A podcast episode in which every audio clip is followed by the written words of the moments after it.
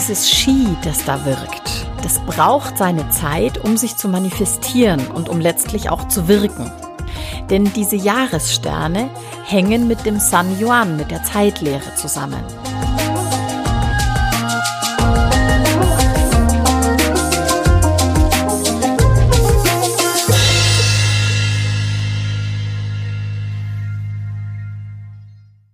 Herzlich willkommen zum Podcast Feng Shui ist man nicht mit Stäbchen. Schön, dass ihr wieder eingeschaltet habt. Ihr habt uns in den letzten Wochen wieder einige Fragen geschickt, die Feng Shui-Expertin Julia Ries in dieser Folge beantwortet. Die Fragen waren mal wieder sehr vielseitig und so sprechen wir zum einen über die Bedeutung und den Einfluss des Trigramms und des Daymasters und ob man die Wirkung von bereits vorhandenen Elementen im Raum verstärken kann und sollte. Julia erklärt, worauf man bei einer Salzwassermünzenkur achten sollte und hinterfragt lustigerweise dabei auch ihre eigene Art, eine solche anzusetzen. Und wir sprechen darüber, was man machen kann, wenn einer Person ein Element fehlt und man es durch beispielsweise die Raumgestaltung ergänzen möchte, aber es aufgrund der Platzierung zu einem Konflikt kommen kann. Mein Name ist Kerstin Trüdinger und ich hoffe, dass ihr in dieser Folge auch die ein oder andere Frage beantwortet bekommt, die ihr euch vielleicht auch schon selbst gestellt habt. Und falls nicht, schickt uns gerne auch eure Fragen. Hallo Julia. Hallo Kerstin. Ich freue mich, hier zu sein. Wie geht's dir? Äh, bestens. Ich bin total aufgeräumt. So siehst du auch aus. Oh, vielen Dank. Du übrigens auch. Oh, danke. Dies ist ein Frauenpodcast. Ja, genau. Bei Männern würdest du das bestimmt nicht hören. Ja, das stimmt. Aber ich, das wollte ich jetzt gerade sagen. Also es tut mir sehr leid für euch alle, dass ihr uns nicht sehen könnt. Wir sehen einfach fantastisch aus. Genau. Wobei dich kann man sehen. Ähm, stimmt. Wir filmen dich und das wird dann auch auf Instagram veröffentlicht. Also wenn ihr Podcast Feng Shui auf Instagram folgt oder Turtle Feng Shui auf Instagram, werdet ihr dieses Video sehen. Ja, also spannend. klickt auf Folgen. Ich habe heute ganz überraschenderweise ganz viele Fragen mitgebracht. Mhm. Allerdings diesmal nicht von mir, sondern von Hörerinnen. Ah. Cool, oder? Die hatten wohl Zeit über Weihnachten. Ja, voll gut. ähm, bevor wir damit starten, haben wir aber natürlich unsere Monatseinflüsse und da würde ich dich bitten, uns kurz abzuholen, welche Monatseinflüsse uns für den Februar erwarten. Jawohl. Wir sind ja zwar jetzt schon Mitte Februar, aber sie gelten ja nach wie vor bis Anfang März, richtig? So ist es. Die gelten äh, bis zum 5. März, um ganz genau zu sein. Mhm. Und ich hole uns noch mal kurz ab. Wir wollen ja immer nur die negativen Sterne irgendwie in Schach halten. Und das wäre als allererstes die 2, der Krankheitsstern. Der sitzt im Februar im Südwestsektor. Den können wir mit Metall bearbeiten. Heißt, Dekorationen, Gestaltungen mit weißen Sachen, runden Sachen, alles, was irgendwie aus Metall ist. Und gerne ordentlich davon. Mhm. Ähm, also ordentlich bedeutet viel. Viel, ja, stimmt. Aber ordentlich übrigens auch. Oh, ja, genau. ordentlich viel. Ja. Und nicht zu unordentlich. genau. Ähm, dann haben wir unseren Streitstern, die drei. Die sitzt im Februar im Ostsektor. Heißt, da können wir ein kleines Windspiel aufhängen. Und immer wenn, wenn wir das Gefühl haben, jetzt zickt irgendjemand rum, bisschen bimmeln, dann ist da wieder Beschäftigung drin. Nochmal zur Erinnerung, das ist aus oder sollte aus Metall sein. Ja, richtig. Das hatten wir ja mal als Thema. Richtig. Damit ist jetzt nicht irgendwie ein Mobile gemeint, sondern da geht es um die Metallelemente auch und um das genau. Geräusch. Genau, es geht um das kleine Metall, mhm. das diese, dieses massive Holz, drei ist großes Holz, so ein bisschen piesackt und dann ist das beschäftigt und bringt uns weniger Streit. Dann haben wir die fünf nicht, weil die im Februar in der Mitte sitzt. Okay. Also können wir nichts machen. Mhm. Reden wir im März wieder drüber. Und schließlich haben wir die sieben, das ist der Raubstern. Die sitzt im Februar im Westen. Und die sieben können wir nicht wirklich bearbeiten, aber wenn uns Geld zusteht, aber nicht kommt, können wir da eine Kerze anzünden, dann kommt's. Mhm. Und wenn es da ist, machen wir die Kerze wieder aus. Machen wir die Kerze wieder machen aus. Machen wir die Kerze wieder aus. oh nein, bitte mich nicht ausmachen. Nein, niemals. okay. Das waren sie, oder? Das die Monatseinflüster. Sehr schön. Dann starten wir gleich mal rein mit der ersten Frage von Mo. Sie schreibt, hallo liebe Julia, hallo liebe Kerstin. Ich habe eine Rückfrage zu eurer Podcast-Folge 71. Weiß ich jetzt auswendig gar nicht, was es war, macht aber nichts, das werden wir gleich erfahren. In der es ja unter anderem um das Corporate Design ging. Oh, spannend. Ich habe vor, mich selbstständig zu machen und überlege schon eine Weile, welche Formen und vor allem Farben ich in meinem Logo oder Corporate Design nehmen sollte, weswegen mich diese Folge sehr angesprochen hat. Finde ich auch schon mal eine super Rückmeldung. Das Ja. heißt, das war jetzt gar nicht zu spezifisch und spitz, dieses Thema, sondern da sind sehr wohl Unternehmerinnen, Unternehmer draußen, die eben Großartig. da auch bei ihrem Corporate Design ähm, mit Feng Shui arbeiten möchten. Julia sagte, dass man am besten die Elemente verwendet, die einem selbst entsprechen. Gilt das für das Baze oder das Trigramm oder für beides, sodass man alles davon mit aufnimmt? Und dann schreibt sie noch, mein Trigramm ist die Gua 1, Kahn, was ja dem Wasser entspricht. Der Daymaster in meinem Baze, Feuer Tiger, ist das Yang Feuer. Was würdest du mir raten, liebe Julia? Und sie schreibt noch, das will ich natürlich auch äh, uns nicht vorenthalten, ich nutze die Gelegenheit auch gerne, um euch zu schreiben, wie gut mir euer Podcast gefällt. Ich lerne wirklich viel davon und freue mich immer, wenn ihr eine neue Folge veröffentlicht. Herzliche Grüße, Mo. Vielen lieben Dank, liebe Mo, das ist total schön zu hören und danke auch für deine Frage, Ja. die ich jetzt an dich weitergebe, Julia. Danke für diese Frage. Die ist super. Denn sie nimmt eigentlich genau das auf, worum es mir ging. Ja, es geht um das Element des Trigramms und um das Element des Daymasters. Das heißt, in ihrem Fall Rot und Blau. Hintergrund des Gedankens ist, dass man ja etwas verkaufen möchte mit seinem Corporate Design. Und je authentischer man ist, desto besser verkauft man auch. Das ist einfach so. Das spüren wir alle. Wenn jemand nicht so ganz authentisch ist, dann finden wir das komisch und dann nehmen wir es lieber nicht. Und ich habe das auch gemacht. Ich habe in meinem Logo blau und braun verwendet, weil braun ist meine Erde und blau ist mein Daymaster. Also mein- die Erde mein, meines Trigramms. Und blau ist mein Daymaster. Also insofern würde ich diese zwei Farben verwenden und dann kann man ja damit spielen. Es gibt ja viele Möglichkeiten, in welchem Verhältnis oder wie auch immer. Aber Hauptsache, beide tauchen irgendwie auf. Dann tritt man auch noch mal anders auf, weil man, ich stelle mir immer vor, wenn man so eine Visitenkarte hergibt, man übergibt ja einen Teil von sich selbst. Und dann passt das mit den Farben super. Ja, und meistens ist es ja auch so, dass eben diese Farben, also du trägst zum Beispiel aktuell jetzt einen blauen Schal, hast einen hellbraunen Pulli an. Also es sind genau die Farben. Ich weiß nicht, ob du das absichtlich gewählt hast. Aber das heißt, da ist ja dann auch gleich so eine Stimmigkeit da. Ja, Und Genau. das, denke ich mal, spürt auch das Gegenüber. Und ich glaube, häufig ist es auch so, das ist zwar dann nicht offensichtlich, dass du merkst, okay, irgendwas, der ist jetzt nicht authentisch, aber das sind ja Schwingungen, die da ankommen genau, so ist es. und die einem komisch vorkommen und dann will man mit so, mit so jemand möchte man dann auch nicht zusammenarbeiten, wenn man ein gutes Gefühl hat. Ja, genau. Vielen Dank für diese Frage, Mo. Und danke, Julia, für die Antwort. Und danke für das tolle Kompliment, Mo. Genau. So, kommen wir zur nächsten Frage. Liebe Julia, vielen Dank für deine Inputs. Ich lerne immer was davon. Das ist doch toll. Ja, super. Du hast uns im Oktober empfohlen, um den Krankheitsstern zu beschäftigen, Metall in den Ostsektor zu stellen. Als ich dort was platzieren wollte, habe ich gesehen, dass dort schon eine weiße, runde Form stand. Bei Feng Shui gilt, was man wahrnimmt, das wirkt. Da hat sie sehr gut aufgepasst. Das wiederholst du ja äh, nahezu ständig. das heißt, wirkt es schon, wenn es da steht, oder soll man das Element intensivieren, indem man etwas dazu tut? Das ist eine super Frage. Denn aus der Formulierung höre ich raus, dass ihr das vorher gar nicht so bewusst war, dass da was Weißes stand. Also war es eigentlich noch zu wenig.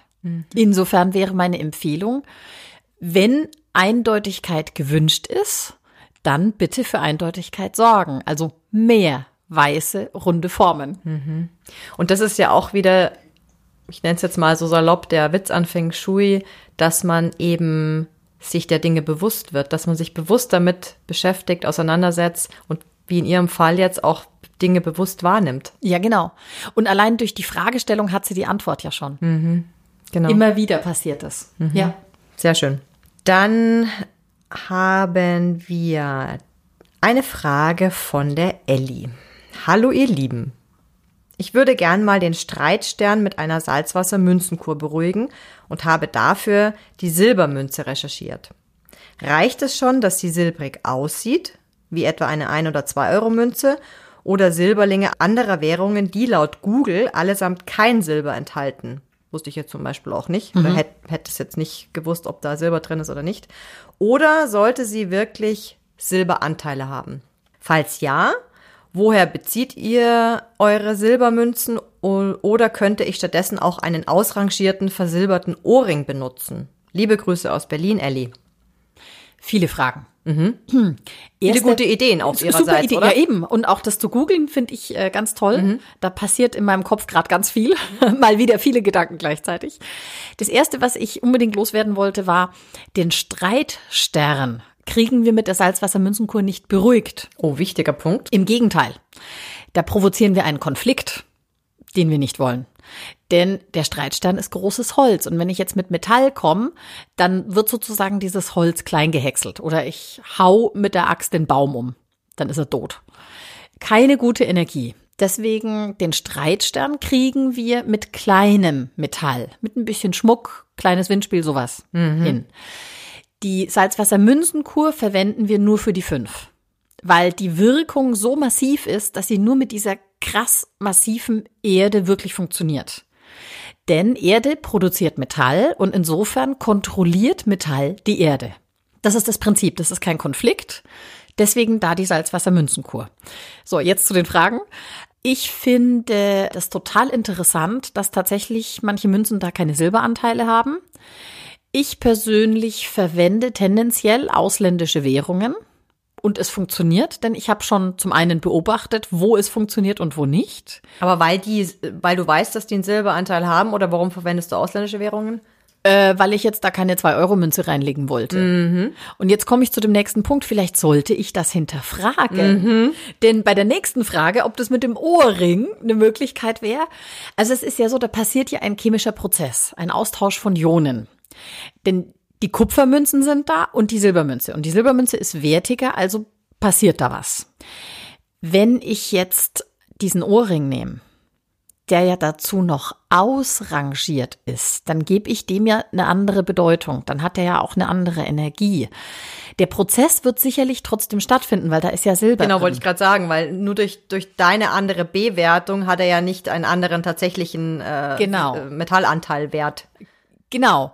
Aber der ausrangierte Ohrring hat ja einen anderen Wert als vielleicht die Silbermünze, die teure Silbermünze. Mhm. Tut mehr weh. Genau. Ich denke, ich persönlich sollte hinterfragen, ob ich nicht vielleicht doch eine 2-Euro-Münze da reinlege. Und würde sagen, der ausrangierte Ohrring, ich würde ihn lieber nicht verwenden. Also weil Münzen, Geld einfach nochmal eine ganz, ganz andere Bedeutung haben als Schmuck. Ich habe übrigens interessanterweise auch eine ausländische Münze genommen. Ja, ich auch. Und es funktioniert ja trotzdem. Also es ist ja, ähm, aber das, das wäre jetzt mal ein Aufruf an alle. Jetzt Jahreswechsel. Setzt doch mal die Salzwassermünzenkur neu an und beobachtet doch mal, ob es einen Unterschied macht, ob man eine 2-Euro-Münze nimmt oder eine, die wirklich Silber hat. Oder was der Unterschied ist zu einer Salzwassermünzenkur mit Münzen, die nicht wirklich Silber haben. Das ist jetzt der, der Aufruf an uns alle. Go und ich bitte um Rückmeldungen via Fotos, Meldungen, Nachrichten, in welcher Form auch immer. Genau, und das wäre super. Können wir auch mal so eine kleine Collage zusammenstellen. Cool.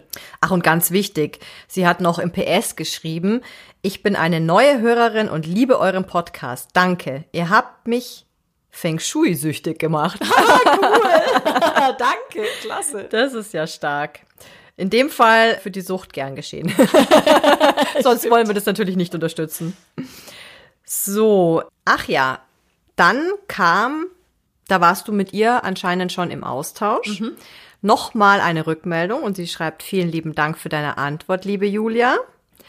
Und hat aber nochmal nachgefragt. Und zwar jetzt habe ich es besser verstanden. In einer weiteren Podcast-Folge habe ich nun auch gehört, dass du die Münzkur eher für die Jahressterne einsetzt. Mache ich ab Februar dann auch mal, richtig? Ja. Hintergrund ist folgender. dieses Ski, das da wirkt, das braucht seine Zeit, um sich zu manifestieren und um letztlich auch zu wirken. Denn diese Jahressterne hängen mit dem San Yuan, mit der Zeitlehre zusammen. Und alle Sterne, also der Flug der Sterne im San Yuan, sagt uns ja etwas über Raumenergien aus. Und auch die Jahres- und die Monatssterne manifestieren sich ja in den Räumen. Und die Wirkung der vielen fliegenden Sterne in den Räumen, die geht ja über Jahrzehnte teilweise, weil so lange wohne ich in einer Wohnung. Die Jahressterne wirken nur ein Jahr lang. Das heißt, die wirken noch, aber nicht ganz so massiv wie die, die sonst in den Räumen sind. Und die Monatssterne ändern sich ja jeden Monat. Das heißt, bis diese Wirkung sich entfalten kann, vergeht Zeit oder der Stern verändert sich sogar schon wieder. Mhm. Deswegen ist meine Empfehlung tatsächlich, haltet euch lieber an die Jahressterne. Aber es gibt eben oft auch Situationen, wo man das Gefühl hat, man möchte etwas tun, man möchte aktiv mit diesen Energien arbeiten. Dafür sind dann die Monatssterne schon gut. Deswegen erzählen wir das auch immer. Aber ich empfehle trotzdem zum Beispiel die Salzwassermünzenkur speziell bei der Jahresfünf anzuwenden. Mhm. Dann habe ich noch eine Frage. Und zwar schreibt uns Silvia. Hallo liebe Julia, hallo liebe Kerstin. Vielen Dank für euren tollen Podcast. Ich bin zufällig darauf gestoßen und seitdem höre ich voller Begeisterung jede Folge. Ihr habt das Feng Shui-Fieber in mir entfacht und für eure Einblicke und Tipps bin ich sehr dankbar. Drei Ausrufezeichen. Ach toll. Oh, das lassen ja. wir doch mal ganz kurz wirken und Feng Shui. Das. Sucht Feng Shui. Fieber. Fieber. Mhm. Spürt ihr das Feuer? Das Feuer. ja, ja, total. total. Meine Kinder hätten jetzt gesagt, privat verhext. Ja. So, zu meiner Frage. Ich habe das Trigramm meines Mannes und mir berechnet und festgestellt, dass wir beide Kuhn sind. Ich Gua 2 und mein Mann Gua 5. Im Grunde sehen wir uns darin auch wieder, aber es gibt charakterlich starke Unterschiede. Das errechnete Baze zeigt nun, dass er sehr Yang Feuer und Yang Holz im himmlischen Zweig geprägt ist. Ich Yang Erde und Yin Wasser. Auch damit kann ich mich identifizieren. Jetzt habe ich aus euren Podcasts aber gelernt, dass die irdischen Zweige das aussagen, was wir wirklich sind und die himmlischen Zweige aufweisen, was wir sein wollen oder nach außen verkörpern. Die hat sehr gut zugehört. Das stimmt, himmlische Stämme übrigens. Aha, Stämme. Mhm. Mhm, ja. Verkörpert der Daymaster dann das Element, das stärker im irdischen Zweig erscheint oder der himmlische Zweig? Das ist jetzt mal die erste Frage, dann kommt noch eine zweite, aber damit mhm. es jetzt nicht zu viel wird, erstmal die. Genau, ich übersetze Ihre Frage, die eigentlich lautet, ist jetzt der Daymaster oben oder unten im Barzimmer? Mhm. Und der Daymaster ist tatsächlich der himmlische Stamm, also das obere Element in der Tagessäule. Das ist der Daymaster. Mhm. Dann zur zweiten Frage. Unser Schlafzimmer liegt im Südosten, also Holz. Und Holz soll Wasser zugeführt werden, damit es nicht vertrocknet. Aber eigentlich soll Wasser nicht ins Schlafzimmer. Meinem Mann fehlt jedoch gänzlich das Wasser, außer in der Stundensäule. Jetzt wollte ich mit Bettwäsche in Petrol etwas Wasser zuführen. Macht das Sinn oder soll ich das besser lassen? Okay, auch hier wieder ganz viele Gedanken gleichzeitig. ich muss mich kurz sortieren. Dass im Schlafzimmer Holzenergie vorherrscht, weil es im Südosten ist, ist ein falscher Rückschluss. Ja, im Südosten sitzt das Trigramm, das dem kleinen Holz entspricht. Aber wir kennen ja die Raumenergien nach der Zeitlehre, nach dem San Yuan nicht. Also wir wissen nicht, welche Sterne ins Schlafzimmer eingeflogen sind. Ob da Holz ist oder was anderes. Deswegen klammer ich jetzt dieses Holz mal aus, beantworte trotzdem die Frage. Es könnte ja sein, dass sie rausfindet, es sind da Holzsterne drin im Schlafzimmer und dann hat sie trotzdem Holzenergie drin. Deswegen die Frage dazu, soll da jetzt mit Wasser gestaltet werden? Grundsätzlich wollen wir alle Elemente ausgleichen, harmonisieren. Und wir haben Elemente in den Sternen, also im Ski, das sich im Raum manifestiert. Wir haben Elemente im Trigramm des Menschen und wir haben Elemente im Baze des Menschen. Und wenn wir alles zusammenführen, dann sehen wir, was fehlt. Also unser Ansatz ist auch zu sagen, wir gucken das Baze an und das Trigramm, um zu erkennen, welches Element diesem Menschen fehlt. So, jetzt sagt sie schon, also ihr Mann fehlt Wasser. Das heißt, der braucht Wasser, damit eher ausgeglichen ist. Wenn jetzt zum Beispiel im Schlafzimmer durch die Sterne schon Wasserenergie ist, dann wäre da schon ein Ausgleich. Den kann man nochmal unterstützen, aber grundsätzlich kann man das so sagen.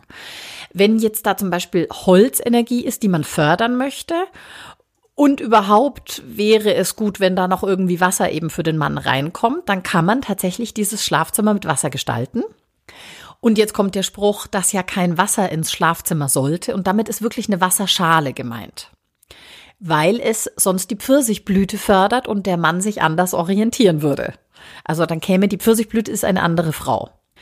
Das heißt, ich habe ja noch viele andere Gestaltungsmöglichkeiten für Wasser, ohne eine Wasserschale verwenden zu müssen. Das heißt, ich kann eine Wand blau machen. Ich kann die Bettwäsche blau oder Petrol machen. Insofern ist Ihr Vorschlag absolut korrekt. Wenn sie sagt, sie will da irgendwie Wasser reinbringen, dann kann sie das mit der Bettwäsche machen. Sie kann auch ein großes Bild von Wasser aufhängen oder ein großes blaues Bild. Wie wäre das eigentlich mit einem Wasserbett?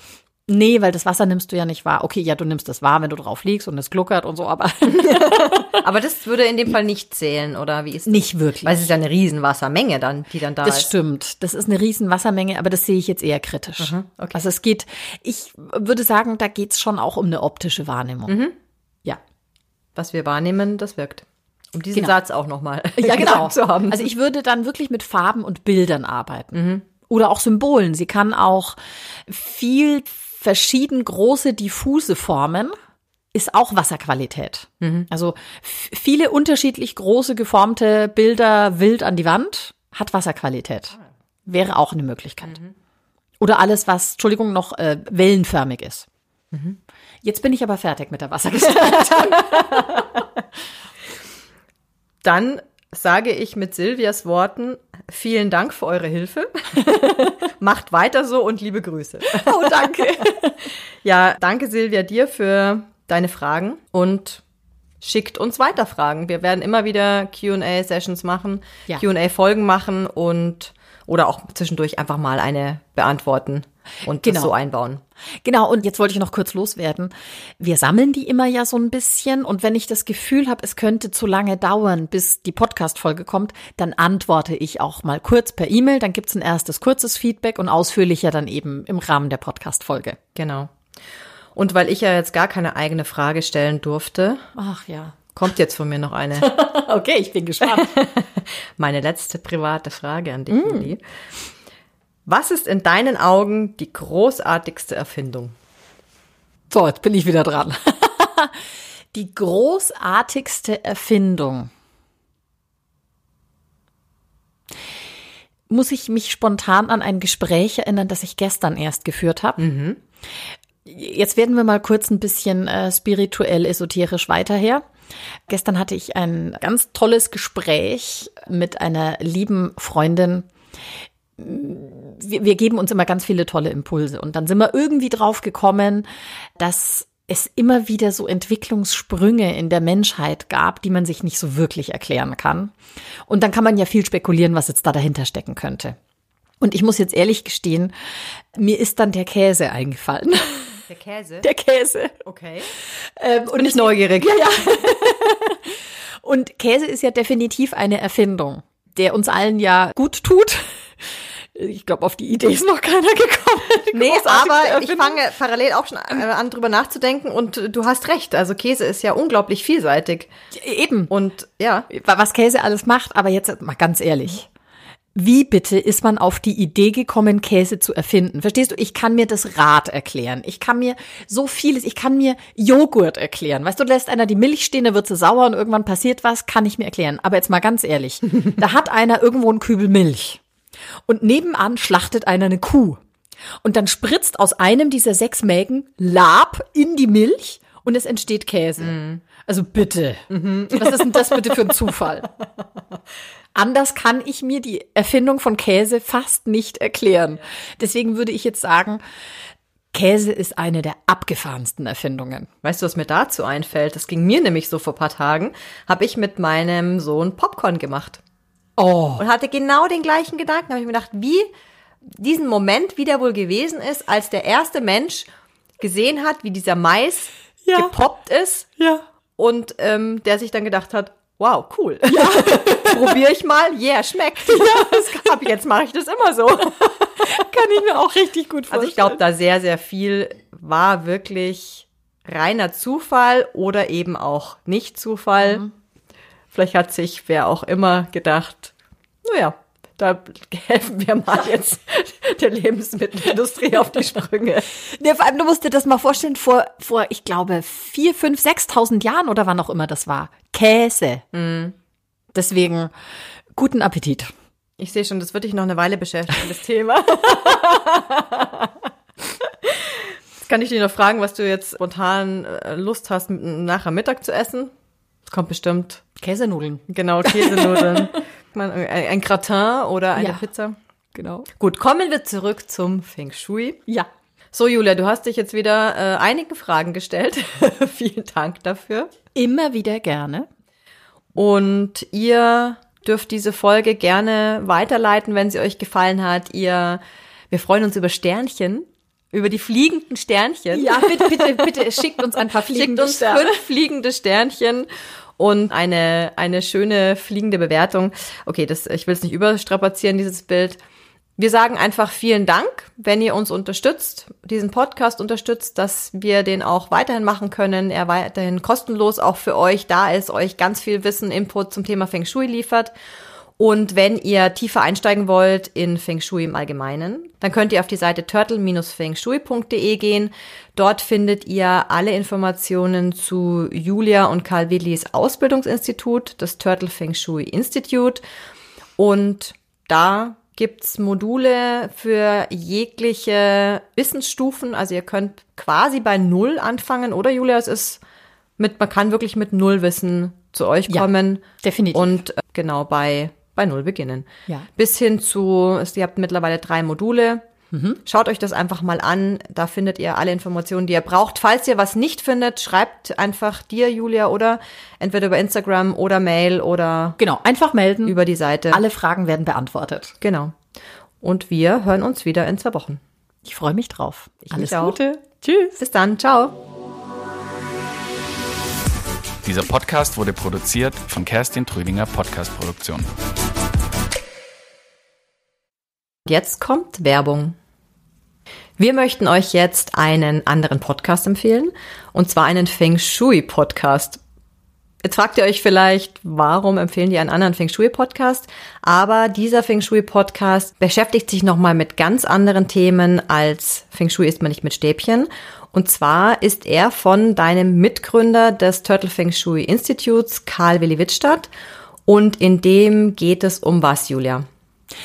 Der Karl Willi hat ja ein unglaubliches Wissen, nicht nur zu Feng Shui, sondern tatsächlich zu allem, was ansatzweise damit zu tun hat oder im Prinzip auch aus diesem Kulturkreis kommt.